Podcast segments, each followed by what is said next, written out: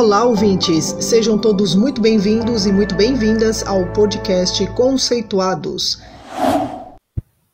Olá, ouvintes! Sejam bem-vindos ao programa Dicas do Paulo. Esse programa é mais uma oportunidade de receber dicas rápidas sobre técnicas e o uso do mapa conceitual. E para dar essas dicas para a gente, nada melhor que o nosso professor Paulo Correia, diretamente da IASH USP para o nosso podcast. Professor, muito obrigado por estar aqui é, em mais um episódio do seu programa, né?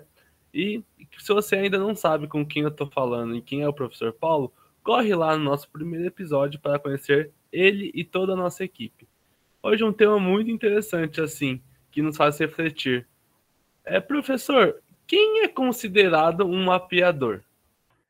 Olá, Bruno. Olá, ouvintes. Sejam bem-vindos de volta a mais um episódio do Dicas do Paulo. Bom, quem é um mapeador? Olha, eu posso dar uma resposta, talvez a mais simples que eu consiga elaborar agora, que é quem faz mapas, né? Então, é claro que isso é negociado entre as pessoas. Então, nós vamos chamar de mapeador quem faz mapas.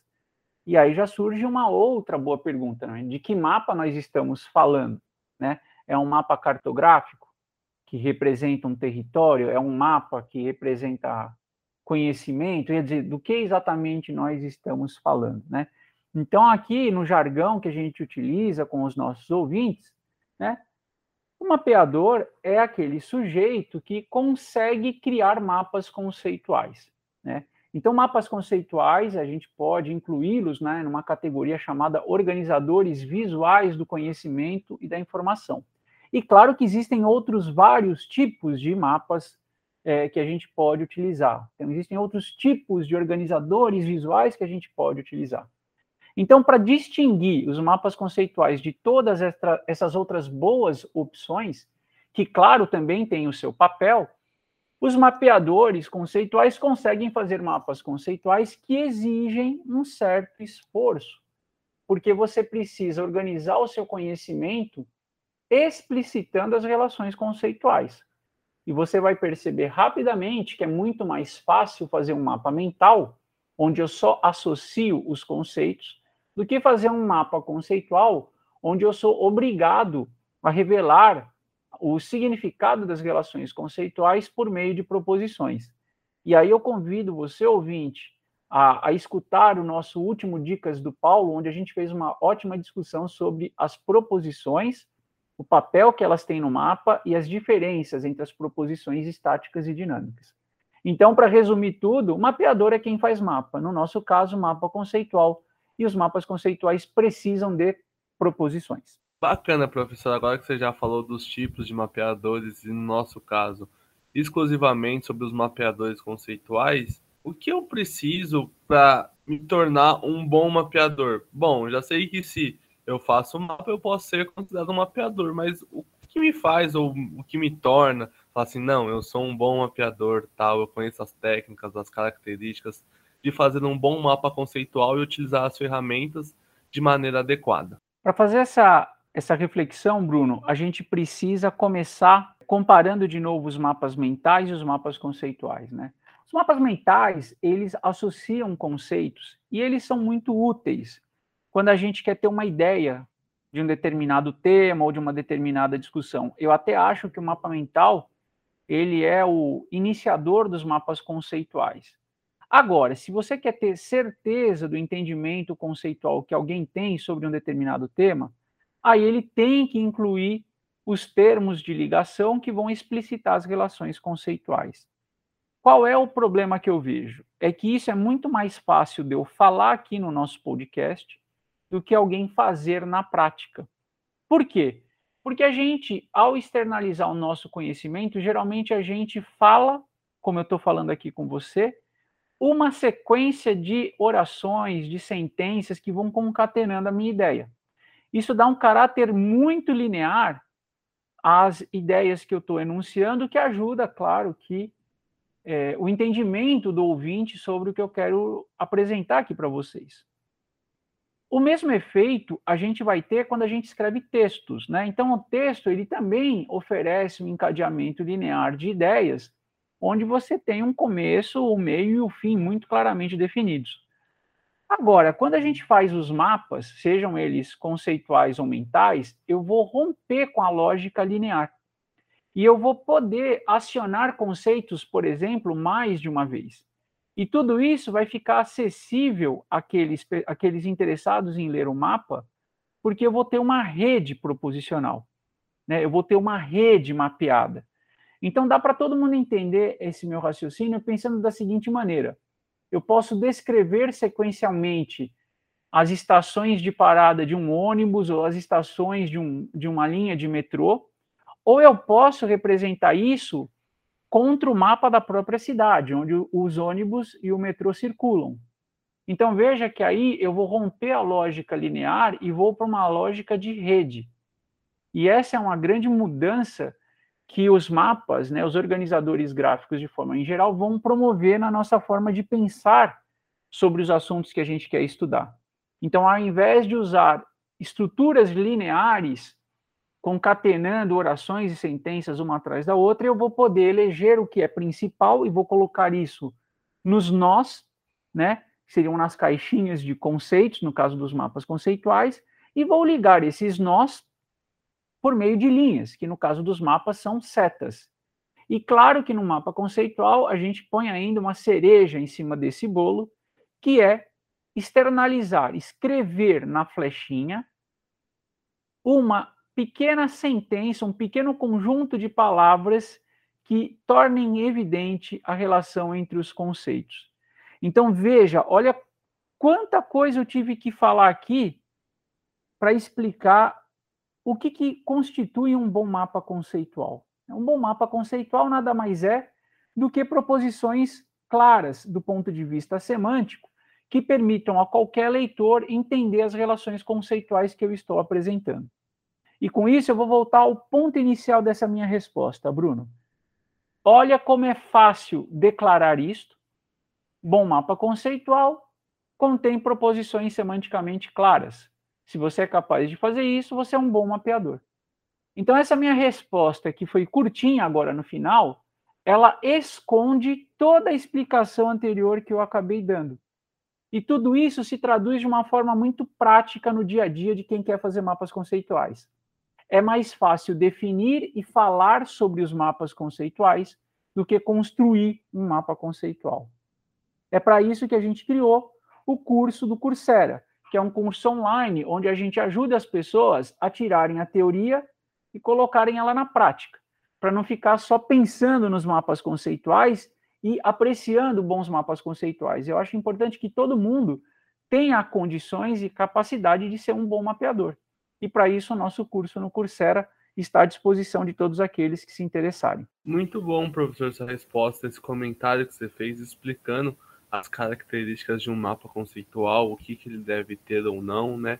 E como isso se reflete, quais são as características de um bom mapeador, né? O que, que a pessoa faz para ela ser uma boa mapeadora. E também a nosso curso, que é super importante, que dá um embasamento muito importante sobre a utilização dos mapas conceituais.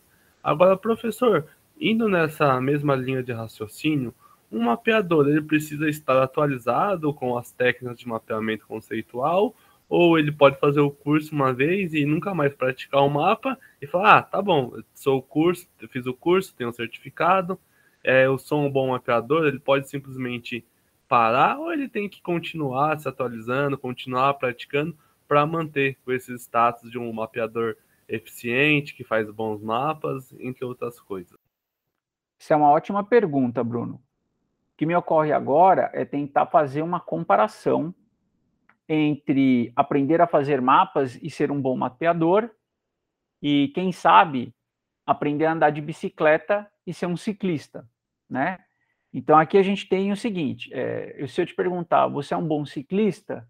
De repente, você vai responder, não, eu só sei andar de bicicleta, né?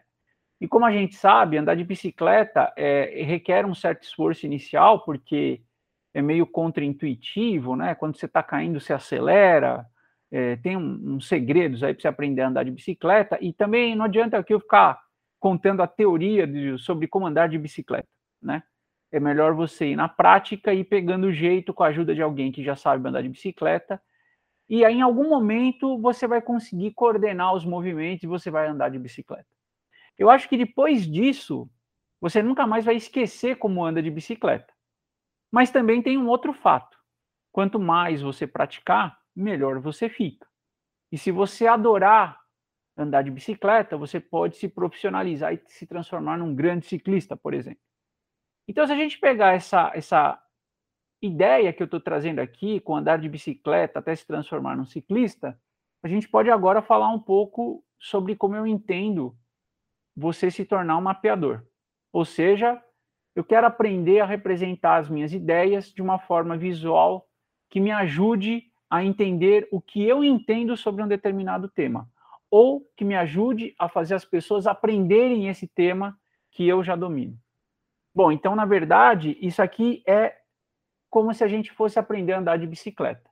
À primeira vista, pode parecer simples, mas para que a gente aprenda a fazer bons mapas, é preciso um certo esforço. E como a gente já comentou na última resposta, né, você pode aprender a fazer bons mapas conceituais de diferentes maneiras. Por exemplo, com um professor que te ajuda a, a entender né, as, as, os detalhes da técnica de mapeamento, né, isso é possível. Você pode aprender sozinho, vendo vídeos no YouTube, também isso é possível. Mas a gente preparou um curso online que tem exatamente este objetivo. Né? A gente pode até mudar o nome do nosso curso agora, Bruno. Nosso curso que tem o objetivo de ensinar pessoas a fazerem mapas conceituais, a gente pode chamar de como aprender a andar de bicicleta, para fazer jus aqui a nossa comparação. Então, quem faz o curso dura cinco semanas, com duas a três horas de dedicação semanal, todo ele está gravado e disponível no Coursera, eu garanto que você vai aprender a andar de bicicleta. Ou seja, você vai aprender a fazer bons mapas. E a partir daí, eu acho que sim, você é um bom mapeador, você faz jus ao certificado USP Coursera, e, e a partir daí cabe a você praticar ou não. Então, se, por exemplo, você aprendeu a andar de bicicleta, mas não gostou muito, acho que andar de bicicleta cansa, sobretudo quando tem muita subida, na verdade até meio chato. Bom, então você vai parar de praticar. E se daqui a muitos anos se você for voltar a andar de bicicleta, você vai precisar ali de uns minutinhos para desenferrujar. Então você lembra como é que é, mas você faz ficou um bom tempo inativo sem praticar.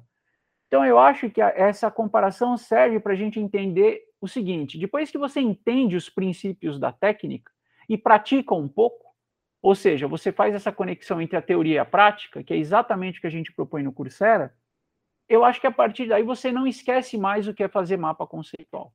Agora, se você ficar praticando essa forma de representar o conhecimento, ah, aí você vai se tornar um ótimo mapeador ou até um mapeador excelente. E o que, que isso quer dizer?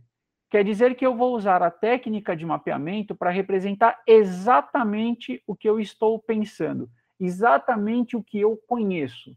E claro que para isso você precisa praticar, praticar e praticar.